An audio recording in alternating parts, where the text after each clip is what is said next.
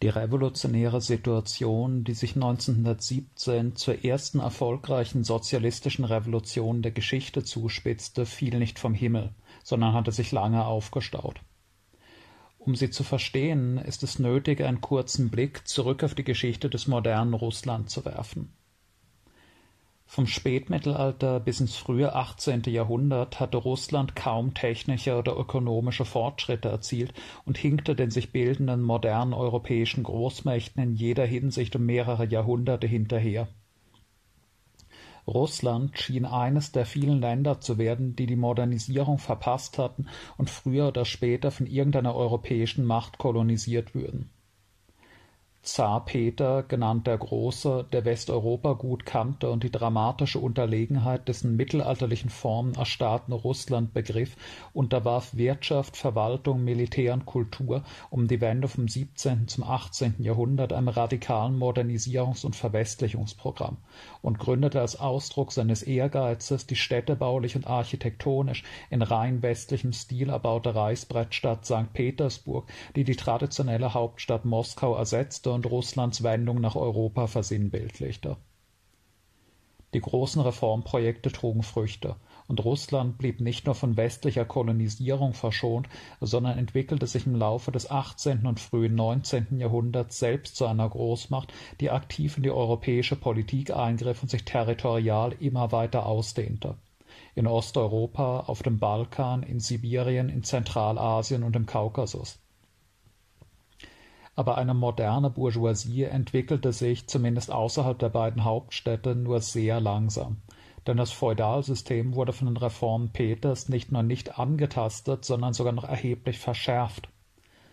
Der russische Adel hatte sich zwar politisch dem aufstrebenden absolutistischen Staat der Zaren beugen müssen, aber dieser zaristische Zentralstaat garantierte ihnen dafür die uneingeschränkte Beherrschung und Ausbeutung ihrer Bäuerin.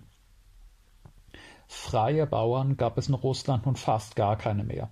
Nahezu die gesamte Bevölkerung bestand aus Leibeigenen, deren rechtlicher Status praktisch dem von Slawen entsprach.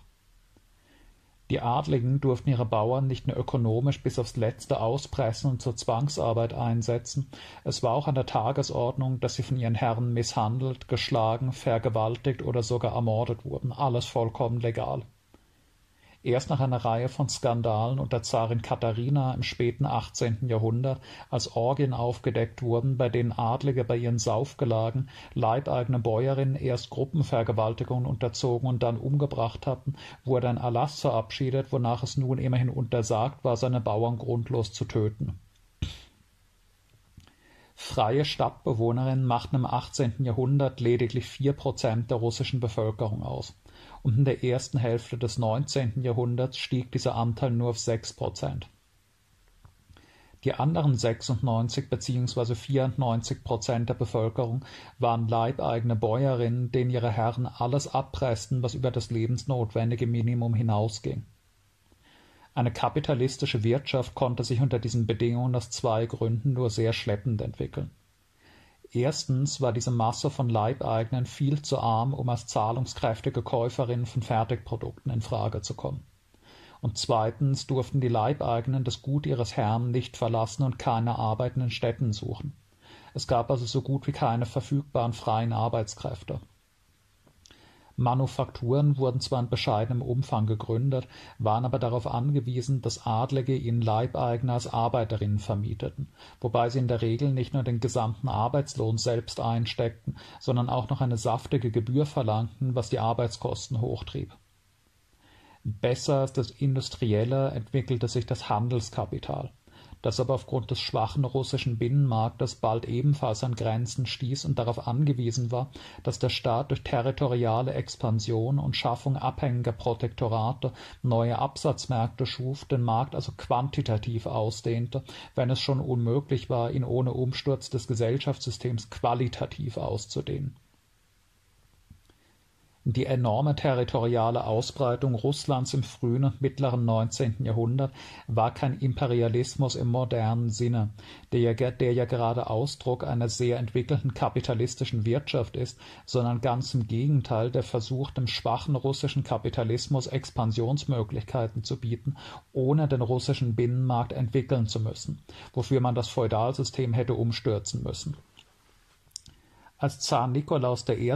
gegen Mitte des 19. Jahrhunderts versuchte, das marode Osmanische Reich zum russischen Protektorat zu machen, das ganz den Interessen des russischen Handels unterworfen wäre, rief das Frankreich und England auf den Plan, die ihre eigenen kolonialen Interessensphären in Gefahr sahen im blutigen Krimkrieg von 1853 bis 1856 wurde Russland von Frankreich und England besiegt und musste seine Pläne begraben, ganz Vorderasien für den russischen Handel zu gewinnen. Wenn das russische Kapital jetzt noch auf seine Kosten kommen wollte, musste das durch Wachstum des russischen Binnenmarktes geschehen Dafür war aber notwendig, dass Millionen Leibeigene zu freien Lohnarbeiterinnen würden. Sprich war es notwendig, das alte feudale Gesellschaftssystem in eine moderne bürgerlich-kapitalistische Gesellschaft umzuwandeln. Dieses Projekt nahm Nikolaus Nachfolger Zar Alexander II. in Angriff. 1861 wurde die sogenannte Bauernbefreiung proklamiert, durch die die Leibeigenschaft formell aufgehoben wurde, die Freiheit der Bäuerinnen aber trotzdem beschränkt blieb ohne Genehmigung des Mir, der vom Grundherrn abhängigen dörflichen Selbstverwaltung, durften sie immer noch nicht wegziehen und Arbeit suchen. Außerdem erhielten die Adligen eine riesige finanzielle Entschädigung für den teilweisen Verlust ihrer Herrschaftsrechte. Die Bäuerinnen mussten zwangsweise die kleinen Grundstücke, die sie bisher unentgeltlich für den Eigenbedarf hatten bauen dürfen, zu einem völlig überhöhten Preis aufkaufen der Staat zahlte die gesamte Entschädigungssumme auf einen Schlag an die Adligen aus und die Bäuerinnen mussten sie in Raten abzahlen, was viele von ihnen ruinierte. Die Dorfgemeinschaft spaltete sich jetzt immer mehr in zwei Klassen. Einerseits die kleine Schicht von Kulaken, wohlhabenden Bauern, die die Grundstücke ihrer ruinierten Nachbarn aufkauften und damit zu erfolgreichen kapitalistischen Kleinunternehmerinnen wurden andererseits die Mehrheit der immer mehr verelenden dörflichen Armut, von der ein erheblicher Teil bald in die Städte strömte und zum Industrieproletariat wurde. Verstärkt wurde diese Entwicklung im frühen 20. Jahrhundert noch durch die Reform von Innenminister Stolypin, der die gemeinsame Steuerhaftung der Dorfgemeinschaft aufhob, um bewusst eine Klasse kapitalistischer Bauern von der armen Dorfbevölkerung abzusondern und zu einer der sozialen Stützen des zaristischen Staates zu machen Russland blieb zwar bis zur Revolution ein agrarisches Land mit nur wenigen städtischen Inseln, aber in absoluten Zahlen hatte sich im Laufe der Zeit trotzdem eine bedeutende Industrie entwickelt. Um 1900 beispielsweise hatte Russland in absoluten Zahlen sowohl in der Textil- als auch in der Metallindustrie Frankreich überholt das Industrieproletariat umfasste im frühen 20. Jahrhundert schon mehrere Millionen Menschen, und diese arbeiteten zu einem überdurchschnittlich hohen Teil in besonders modernen Riesenfabriken mit über tausend Beschäftigten. Der prozentuale Anteil dieser Großfabriken war höher als in den größten europäischen Industriemächten Deutschland und Großbritannien mit der Entstehung moderner Industrie entwickelte sich langsam auch eine immer politisiertere Arbeiterinnenbewegung, die bereits in den 1870er und 1880er Jahren viele große Streiks veranstaltete, zunächst aber nicht über begrenzte, rein ökonomische Forderungen hinausging die radikalste und aufsehenerregendste Widerstandsbewegung gegen den zaristischen Staat waren im späten 19. Jahrhundert allerdings die Narodniki Volksfreunde, kleine intellektuellen Zirkel, die glaubten, die Revolution könne nur von der Bauernschaft ausgehen und die versuchten, eine solche Revolution durch individuellen Terrorismus auszulösen, indem sie hohe Verwaltungsbeamte, Polizisten und Offiziere erschossen der Höhepunkt ihrer Kampagne war im Jahr 1881 die Ermordung von Zar Alexander II. durch die Geheimorganisation Narodnaja Wolja Volkswille. Aber all ihre Aktionen lösten kaum Resonanz bei den Bäuerinnen aus, und so kamen viele radikale Intellektuelle zum Schluss, dass nur eine auf dem Marxismus basierende Massenagitation der Arbeiterinnen die Revolution führen könne Georgi Plechanow machte als erster den Marxismus unter russischen Intellektuellen und Industriearbeitern populär und erkannte, dass die Narodniki irrten, wenn sie glaubten, die Dorfgemeinschaft könne in einem Richtung moderner Kapitalismus fortschreitenden Staat Keimzelle des Sozialismus sein. Die Arbeiterinnen müssten die Führung übernehmen und die politisch viel passiven Bauern mit sich mitreißen. Der bedeutendste, der bedeutendste von Plechanows theoretischen Schülern war der junge Lenin Trotz des Verbots fast aller marxistischen Literatur und ständiger Verfolgung durch die Geheimpolizei bildeten sich überall in Russland marxistische Agitationsgruppen, die auf die Schärfung des politischen Bewusstseins der Arbeiter hinwirkten. Die 1898 gegründete Sozialdemokratische Arbeiterpartei Russlands machte trotz aller polizeilichen Schikanen große Fortschritte wobei sich bald interne programmatische Konflikte aufbauten, die 1903 zur Spaltung der Partei in Menschewiki und Bolschewiki führten. Die Menschewiki verstanden sich zwar weiterhin als Marxisten, glitten unter dem Einfluss der in der als Vorbild gesehenen deutschen Sozialdemokratie immer mehr dominierenden Ideologie Bernsteins, aber mehr und mehr ein reformistisches Fahrwasser die Bolschewiki mit Lenin als ihrem wichtigsten Kopf hingegen betrachteten sich als revolutionäre Kaderorganisation, die eine Elite theoretisch gut geschulter und entschlossener Berufsrevolutionäre aufbauen wollten, deren primäre Aufgabe in der Vorbereitung auf eine revolutionäre Situation bestand, in der sie die Führung übernehmen und sie in eine echte Revolution überführen sollten unter den Bedingungen der zaristischen Despotie, wo legale reformistische Tätigkeit kaum möglich war, schien der Ansatz der Menschewiki immer mehr Sozialistinnen absurd und erlangten die Bolschewiki bald die Oberhand. Der unter der Oberfläche brodelnde Klassenkampf im maroden zaristischen Staat erlebte 1905 eine erste große Explosion als die sich abzeichnende russische Niederlage im Krieg gegen Japan und damit verbundene schwere ökonomische Probleme die Legitimität der Regierung untergruben und es in der Hauptstadt zu riesigen Arbeiterdemonstrationen kam. Diese Demonstrationen trugen anfangs noch einen sehr gemäßigten Charakter, aber die Situation eskalierte, als die Armee das Feuer auf eine Arbeitermenge eröffnete, die dem Zahn eine Petition für politische und wirtschaftliche Reformen hatte überreichen wollen, wobei es hunderte Tote gab. Nun kam es im ganzen Land zu Streiks. Bauern solidarisierten sich und nahmen das Ackerland der Adligen in Besitz. Arbeiterräte wurden gebildet. Armeeeinheiten liefen zu den Aufständischen über und in den Randgebieten des Reiches entstanden Sezessionsbewegungen.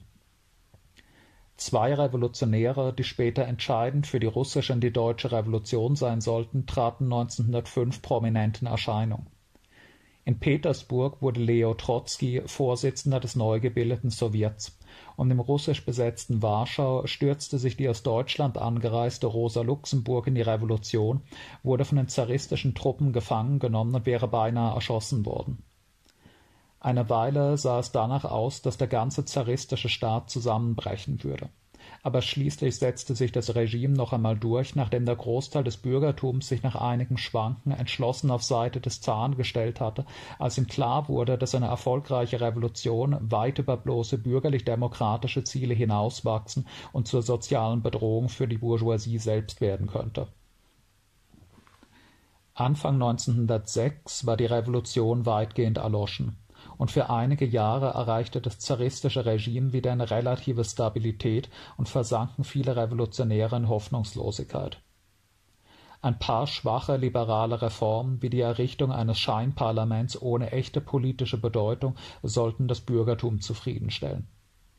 Aber nach 1910 stieg der Klassenkampf in Russland wieder steil an die Zahl der Streiks nahm dramatisch zu, die Forderungen der Arbeiter wurden immer schärfer. Und 1914 stand die Hauptstadt am Rand revolutionärer Straßenkämpfe, als der Erste Weltkrieg ausbrach und die sich abzeichnende Revolution noch einmal abrupt für einige Jahre abwürgte Russland, das gleichzeitig Züge eines imperialistischen Staates und einer Halbkolonie aufwies, gleichzeitig Großmacht und völlig vom westeuropäischen Kapital abhängig war, war lange Zeit mit Deutschland verbündet gewesen. Dann aber zum französischen und englischen Bundesgenossen geworden, als das französische Finanzkapital als Investor in der russischen Industrie und als Abnehmer russischer Staatsanleihen immer dominanter geworden war So war der Zar 1914 an der Seite Frankreichs und Großbritanniens in den Krieg gegen Deutschland und Österreich-Ungarn eingetreten, musste aber bald feststellen, dass es zur wirksamen Kriegführung gegen eine voll entwickelte moderne Industriegroßmacht wie Deutschland nicht fähig war. Unmittelbar nach Kriegsbeginn waren russische Armeen in Ostpreußen eingerückt dort aber in der Kesselschlacht von Tannenberg von einer zahlenmäßig weit unterlegenen deutschen Armee eingeschlossen und vernichtet worden. Obwohl Deutschland, das den Großteil seiner Truppen an die Westfront werfen musste, immer nur einen kleinen Teil seiner Armee im Osten gegen Russland einsetzen konnte, wurden die zaristischen Armeen von den Deutschen immer weiter zurückgedrängt. Erst in langsamem Tempo, ab 1916/17 dann immer beängstigendere Geschwindigkeit 1,9 Millionen russische Soldaten wurden getötet, weitere 10 Millionen verwundet oder gefangen genommen. Allein 1916 desertierten 1,5 Millionen russische Soldaten, die im Weiterkämpfen keinen Sinn mehr sahen. Anfang 1917 war offensichtlich, dass Russland den Krieg verlieren würde was den Zar und seine unfähige militärische Führung bei der Bourgeoisie diskreditierte, die gehofft hatte, Russland würde als größere Imperialmacht gestärkt aus dem Krieg hervorgehen. Vor allem aber gärte es unter den Arbeitern, Bauern und Soldaten, deren Versorgungslager durch das ökonomische Chaos des Krieges immer schlimmer wurde Bald gab es Zehntausende Hungertote, und während die Menschen auf den Straßen erfroren und verhungerten, konnten die adligen und großbürgerlichen Eliten in ihren Nobelrestaurants weiterhin Partys mit sündhaft teuren Delikatessen zu Schwarzmarktpreisen feiern. Die Armeelieferanten machten in den Kriegsjahren unvorstellbare Gewinne und konnten dem Staat Waffen, Munition und alles, was sonst zur Kriegführung benötigt wurde, zu märchenhaften Fantasiepreisen verkaufen in dieser Lage wuchsen unter den Arbeitern Wut und revolutionäre Entschlossenheit, und viele begannen mit Sympathie auf die Bolschewiki zu blicken. Diese hatten sich unter Lenin gleich bei Ausbruch des Krieges kompromisslos gegen jede Unterstützung des russischen Staates gestellt ganz anders als die meisten anderen sich als marxistisch verstehenden Parteien Europas, die sich durch jahrelange reformistische Degeneration innerlich zersetzt, plötzlich als gute regierungstreue Patrioten gezeigt hatten, die proklamierten, der Klassenkampf müsse warten, bis die eigene imperialistische Regierung gegen die angebliche Aggression einer angeblich noch schlimmeren imperialistischen Regierung verteidigt sei. Besonders würdelos war der Zusammenbruch der deutschen Sozialdemokratie als größte und am besten organisierte marxistische Partei der Welt bisher Vorbild der ganzen sozialistischen Arbeiterinnenbewegung. Aber 1914 zeigte sich, dass Bernsteins reformistische Ideologie mittlerweile völlig in der Partei vorherrschte und revolutionäre Marxistinnen wie Rosa Luxemburg, Karl Liebknecht und Clara Zetkin nur noch eine isolierte kleine Minderheit bildeten als Lenin die Nachricht erreichte, dass die SPD im Reichstag für die Bewilligung der Kriegskredite gestimmt und die Arbeiter aufgerufen habe, für Kaiser und Vaterland an die Front zu ziehen, hielt er das zuerst für eine unglaubwürdige alliierte Propagandalüge. Als ihm klar wurde, dass es den Tatsachen entsprach und die meisten anderen sozialistischen Parteien Europas sich auch nicht anders verhielten, analysierte er dieses Umfallen sogleich als intellektuellen und moralischen Tod der Zweiten Internationale im Gegensatz dazu rief Lenin im Oktober 1914 in Der Krieg und die russische Sozialdemokratie die russischen Arbeiterinnen dazu auf, nicht zu vergessen, dass die russische Regierung ihr natürlicher Feind sei und an ihrem Sieg nichts Wünschenswertes. Bei den Konferenzen von Zimmerwald und Kiental 1915 und 1916 nahm Lenin Verbindung zu den wenigen anderen Marxistinnen auf, die 1914 standhaft geblieben und nicht in patriotischen Delirium verfallen waren. Dort anwesend war auch Trotzki, der das berühmte Zimmerwalder Manifest abfasste und damals zwar kein Mitglied der Bolschewiki war, sich Lenin aber zunehmend wieder annäherte, nachdem sie jahrelang zerstritten gewesen waren so hatten die Bolschewiki im Gegensatz zu vielen anderen marxistischen Parteien ihre volle moralische Integrität bewahrt, als der Krieg in seine dramatische Schlussphase eintrat. Doch auch die Bolschewiki wurden vom Ausbruch der ersten Phase der Revolution im Februar 1917 überrascht es begann mit einem Streik der Arbeiterinnen der riesigen Putilow-Rüstungswerke in Petrograd, wie die Hauptstadt seit 1915 hieß, weil man es peinlich gefunden hatte, eine Hauptstadt mit deutschem Namen zu haben, während man mit Deutschland Krieg führte. Als die Direktion mit der Aussperrung von 30.000 Arbeiterinnen reagierte, kam es zu Großdemonstrationen und solidarischen Streiks, die sich wie ein Lauffeuer auf alle Wirtschaftsbereiche ausdehnten. Schnell war der Großteil des Petrograder Proletariats mit roten Fahnen auf der Straße. Die angestaute Frustration über den Hunger und das Kriegselend entluden sich in einem Ausbruch revolutionärer Energie, der bald auch große Teile der Petrograder Garnison ansteckte, die ja überwiegend aus armen Bauernsöhnen bestand, die den Arbeitern mit Sympathie begegneten. Die Soldaten stellten sich schützend vor die Demonstrantin jagten die Polizei auseinander und innerhalb weniger Tage löste sich der zaristische Verwaltungs- und Repressionsapparat erst in der Hauptstadt, dann auch in anderen großen Städten auf. Der Zar befahl den Truppen von seinem Feldhauptquartier aus, den Aufstand niederzuschießen aber unter den Soldaten interessierte sich kaum noch jemand für seine Befehle, und nur sporadisch trafen die Arbeiterinnen und übergelaufenen Soldaten auf bewaffneten Widerstand, der mühelos überwältigt wurde. Als klar war, dass die Armee eine Offensive gegen die rebellische Hauptstadt verweigern würde, musste der Zar abdanken und wurde mit seiner Familie gefangen genommen. Der zaristische Staat hatte sich innerhalb einer Woche fast gewaltlos aufgelöst. Entscheidend dafür war, dass er dass er außer einer Handvoll adliger Reaktionäre keine gesellschaftliche Klasse mehr gab, die noch Sympathien für dieses absolute, absolute überholte absolutistische Regime besaß. Die Arbeiterinnen standen ihm ohnehin feindlich gegenüber. Die Bauern waren seit Kriegsbeginn immer feindseliger geworden, nach seitdem man ihre Lebensmittel beschlagnahmte oder zu Spottpreisen zwangsweise aufkaufte und seitdem man ihre Söhne millionenfach zur Armee einzog, von wo sie oft nicht mehr lebend zurückkamen. Und das Bürgertum zweifelte zunehmend an der Fähigkeit des Zaren, den Krieg erfolgreich zu Ende zu führen. Ja, man mutmaßte sogar, dass er vor Deutschland kapitulieren und sein schwankendes Regime dadurch retten wolle, während die russische Bourgeoisie hoffte, sich bis zum erwarteten Sieg der Westalliierten weiterschleppen, um dann die imperialistischen Früchte des Sieges auskosten zu können die wirren Ideen des Zaren von mittelalterlichem Gottesgnadentum und seine wachsende Unterordnung unter den ekstatisch-religiösen Hokuspokus des ehemaligen Mönches Rasputin taten ein Übriges, die Geduld der Bourgeoisie überzustrapazieren, die als ökonomisch tonangebende Klasse nun auch politisch mitbestimmen wollte die Arbeiterinnen, die den Zaren mit ihrem improvisierten Aufstand im ersten Anlauf gestürzt hatten, hatten das mit einer, wenn auch noch nicht immer klar formulierten, aber eindeutigen sozialistischen Zielsetzung getan und sich eine neue Regierung gewünscht, die den Krieg beendet und die ökonomischen Interessen der Arbeiterinnen und armen Bäuerinnen durchsetzt.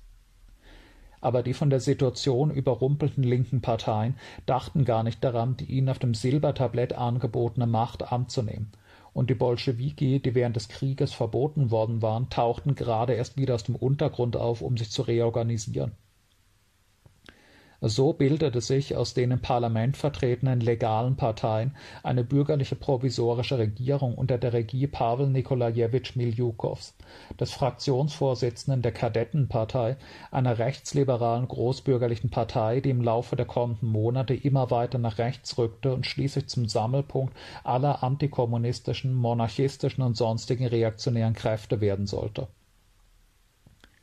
an die Spitze dieser Regierung wurde der Fürst Lwow gestellt, ein hochadliger Verwandter des Zaren.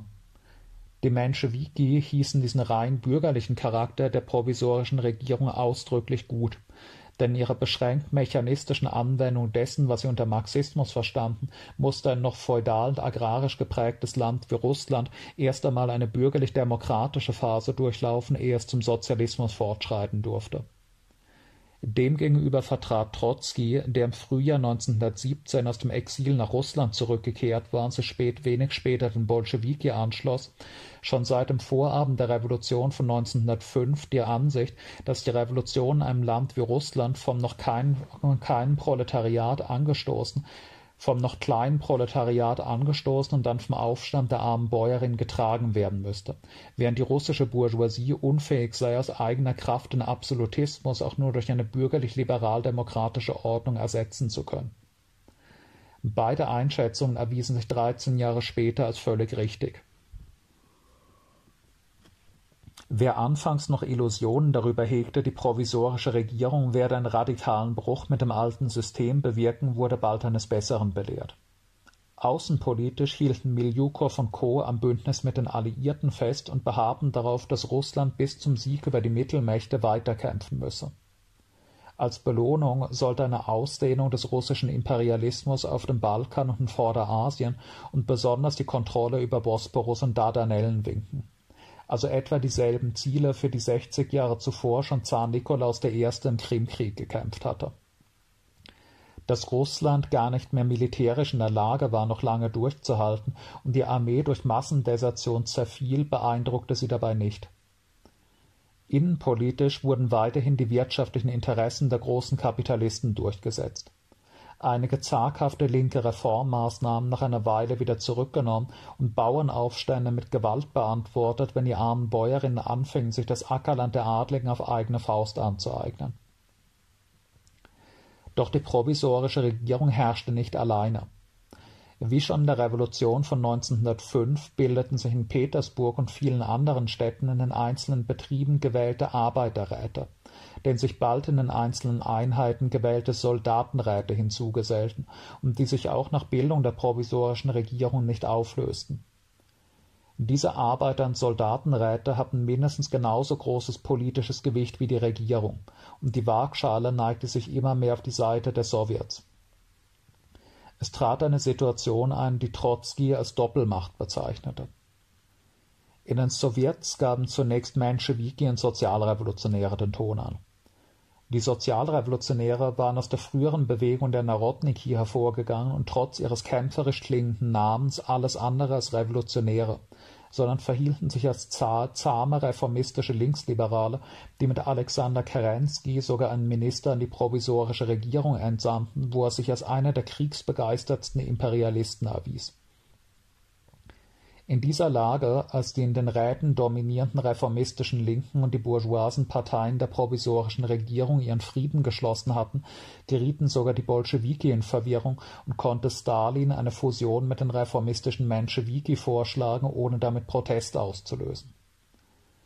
Das Blatt wendete sich im April, als Lenin aus dem Exil in der Schweiz nach Russland zurückkehrte und die Partei mit den berühmten Aprilthesen wieder auf Kurs brachte in denen er das Bündnis mit der provisorischen Regierung verwarf und forderte, die Bolschewiki müssten sich auf eine zweite proletarische Revolution vorbereiten und dann eine dritte internationale aufbauen, die die russische Revolution in den Startschuss der Weltrevolution verwandeln würde. Lenins revolutionäre Energie stieß zunächst bei den meisten führenden Bolschewiki auf Befremden aber die provisorische Regierung kompromittierte sich jeden Tag ein Stück mehr an der Arbeitern und Bauern, so dass immer mehr Menschen nach einer radikalen Alternative suchten und Lenin sich schließlich damit durchsetzen konnte, die Bolschewiki glaubhaft als diese radikale Alternative zu präsentieren die wachsende Kluft, die nun zwischen den Bolschewiki und den reformistischen linken Parteien bestand, zeigte sich Anfang Mai, als die Veröffentlichung von Dokumenten, die die imperialistischen Kriegsziele der Regierung offenlegten, einen solchen Proteststurm entfachten, dass man zur Beschwichtigung eine Regierungsumbildung vornehmen musste. In dieser neuen Regierung bildeten vier Kadetten, drei Menschewiki und zwei Sozialrevolutionäre einen Block waren rein bürgerliche und linksreformistische Parteien brüderlich verbunden, während sich um die jetzt sehr rasch wachsenden Bolschewiki die politisch fortgeschrittensten revolutionären Arbeiter sammelten Der Sozialrevolutionär Kerensky wurde in dieser neuen Regierung Kriegsminister und plante sofort eine neue Offensive gegen die immer näher kommenden deutschen Armeen, von der er wusste, dass sie militärisch aussichtslos war, die den Alliierten aber beweisen sollte, dass Russland weiterhin ein zuverlässiger Bündnispartner sei.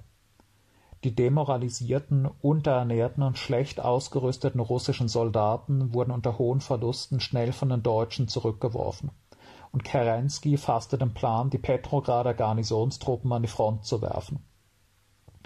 Die Popularität der Bolschewiki, die seit Monaten steil anstieg, erreichte einen neuen Höhepunkt unter den Soldaten, als diese Pläne Kerenskys bekannt wurden. Die in Petrograd stationierten Truppen hatten ein besonders ausgeprägtes politisches Bewusstsein, neigten stark den Bolschewiki zu und weigerten sich rundweg an die Front zu marschieren Stattdessen begannen Teile der Garnison, unterstützt von Matrosen der Marinebasis Kronstadt, gegen die provisorische Regierung zu revoltieren und schnell schlossen sich ihnen tausende Arbeiterinnen an, die die Gelegenheit nutzen wollten, die zweite Revolution jetzt leicht durchzuführen. Die Bolschewiki versuchten sie davon abzubringen. In der richtigen Einschätzung, dass man zwar leicht die Macht in Petrograd übernehmen könne, die Provinz aber noch nicht reif sei und sich feindlich verhalten würde. Trotzdem stellten sie sich an die Seite der Arbeiterinnen, als deren unkoordinierte Revolte nach einigen Gefechten mit regierungstreuen Einheiten scheiterte. Die Bolschewiki wurden harten Repressionsmaßnahmen unterworfen. Trotzki und viele andere verhaftet, während Lenin in den Untergrund gehen musste, wo er sein Meisterwerk Staat und Revolution verfasste Kerensky, der nun zum Regierungschef an der Spitze eines verkleinerten Rumpfkabinetts aufstieg, glaubte, mit diesem vorläufigen Sieg über die revolutionäre Linke seine Regierung dauerhaft gesichert zu haben, aber deren Autorität verfiel immer weiter. Auf dem Land tobte mittlerweile ein ausgewachsener Bürgerkrieg, den die Regierung selbst mit militärischen Maßnahmen nicht mehr unter Kontrolle bekam die Arbeiterinnen in Städten interessierten sich immer weniger für die Regierung, die ihre Interessen verraten hatte, und konzentrierten sich stattdessen auf die Sowjets, in denen sich ein Linksruck abzeichnete. Und die Bourgeoisie schließlich betrachtete die Juli-Unruhen als weiteren Beleg dafür, dass die schwache Regierung unfähig war, die Ordnung aufrechtzuerhalten und eine härtere Hand her musste, um das sich radikalisierende Proletariat wirksam im Zaum zu halten. Ideen von einer rechten Militärdiktatur schwirrten durch die Luft, und bald war der richtige Mann gefunden. General Kornilow, von Kerensky gerade erst zum neuen Oberbefehlshaber ernannt und bekannt dafür, mit drakonischen Strafen die Disziplin der Armee wiederherstellen zu wollen. Adel, Großbürgertum und Reaktionäre jeder Schattierung begrüßten den Gedanken, Kornilow zum Militärdiktator zu machen und ihn die Linke ein für allemal vernichten zu lassen Später, während des Bürgerkrieges, skizzierte Kornilow sein Programm folgendermaßen. Selbst wenn wir halb Russland niederbrennen und das Blut von drei Vierteln der Bevölkerung vergießen müssen, wir werden es tun, wenn es zur Rettung Russlands notwendig sein sollte aber Kornilows Putschversuch im August scheiterte kläglich, als die Sowjets die Arbeiterinnen zum Widerstand aufriefen, die daraufhin die Transport- und Kommunikationsmittel der Putschisten lahmlegten und ihre Truppen dazu bewegten, sich schamweise von Kornilow zu trennen, der bald aufgeben musste. Noch einmal bekam Kerensky eine Gnadenfrist von einigen Monaten, aber seine Regierung wurde dabei immer schattenhafter. Kaum jemand kümmerte sich noch um die Anordnung, die immer noch Tag für Tag von seinem Palast ausging. Der totale Vertrauensverlust der provisorischen Regierung unter den Arbeitern und ihr scharfer Linksruck zeigten sich, als die Bolschewiki im September bei den Neuwahlen der Petrograder Sowjets zur stärksten Kraft aufstiegen und Trotzki wie schon in der Revolution von 1905 wieder zum Petrograder Sowjetvorsitzenden gekürt wurde am Leben erhalten wurde die Regierung Kerensky nur noch durch die Feindschaft des im Juni zusammengetretenen ersten Zentralexekutivkomitees der Sowjets gegenüber den Bolschewiki. Dieses erste Zentralexekutivkomitee war zu einem Zeitpunkt gewählt worden, als noch sehr viele Arbeiter Illusionen in die linksreformistischen Fraktionen hegten und war von den Sozialrevolutionären und Menschewiki dominiert aber im Spätsommer spiegelte diese Zusammensetzung nicht mehr die reale Stimmung in den Betrieben wider, wo die Arbeiter erkannten, dass von diesen Parteien kein grundlegender Wandel zu erwarten war. Im ganzen Land wandten sich die Menschen in Massen weg von den diskreditierten Sozialrevolutionären und Menschewiki den Bolschewiki zu die jetzt auch außerhalb der Hauptstädte mit dem Rückhalt der Massen rechnen konnten und sich auf die zweite Phase der Revolution vorbereiteten, wobei sie von der Linksabspaltung der Sozialrevolutionäre unter Maria Spiridonowa unterstützt wurden Dementsprechend versuchte das Zentrale Exekutivkomitee, Neuwahlen in den Betrieben und Militäreinheiten zu verhindern, die höchstwahrscheinlich zu einer bolschewistischen Mehrheit geführt hätten. Und so kam es, dass die Bolschewiki in der Petrograder Sowjet unter ihrer Leitung die zweite Phase der Revolution gegen den Widerstand des Zentrale Exekutivkomitees vorbereiten mussten Trotzki bildete als Vorsitzender des Petrograder Sowjets aus bewaffneten Arbeitern Rote Garden und gründete am 16. Oktober das Militärrevolutionäre Komitee des Petrograder Sowjets, das die Stimmung unter den Garnisonstruppen sondierte und fast alle in der Hauptstadt stationierten Truppen dazu brachte, den bevorstehenden Aufstand der Bolschewiki aktiv zu unterstützen oder zumindest mit wohlwollender Neutralität zu billigen Neun Tage später eröffnete ein Signalschuss des Panzerkreuzers Aurora die Oktoberrevolution, während derer die Bolschewiki innerhalb weniger Stunden die Hauptstadt unter ihre Kontrolle brachten und die Regierung Kerensky verjagten. Der fast vollkommen unblutige Verlauf der Aktion widerlegt eindrucksvoll die von bürgerlichen Autoren wiederholte Behauptung, es habe sich dabei um einen Putsch gehandelt Tatsächlich aber standen Arbeiter und Soldaten so geschlossen auf der Seite der Bolschewiki, dass außer ein paar adligen Offiziersschülern niemand ihrer Machtübernahme Widerstand entgegensetzte. Die Kerensky-Regierung fiel nahezu ohne einen Schuss, nachdem die monatelange wirkungsvolle Agitation der Bolschewiki Gewaltanwendung unnötig gemacht hatte am Abend desselben Tages traten auf dem Allrussischen Sowjetkongress in Petersburg Vertreter der Arbeiter und Soldatenräte von 400 russischen Städten zusammen, deren Zusammensetzung den Linksruck im Land widerspiegelte. 390 Bolschewiki, 160 Sozialrevolutionäre und 72 Menschewiki. Die Machtübernahme der Bolschewiki wurde von der Mehrheit der Delegierten gebilligt und sofort drei fundamentale Beschlüsse angenommen der erste beschloss sofortige Waffenstillstandsverhandlungen. Der zweite die Enteignung der Großgrundbesitzer und die Aufteilung ihres Landes unter den armen Bäuerinnen. Der dritte proklamierte das Selbstbestimmungsrecht aller Völker des Russischen Reiches. Die sozialistische Sowjetrepublik war geboren, der noch ein schwerer, wechselvoller und dramatischer Überlebenskampf bevorstehen sollte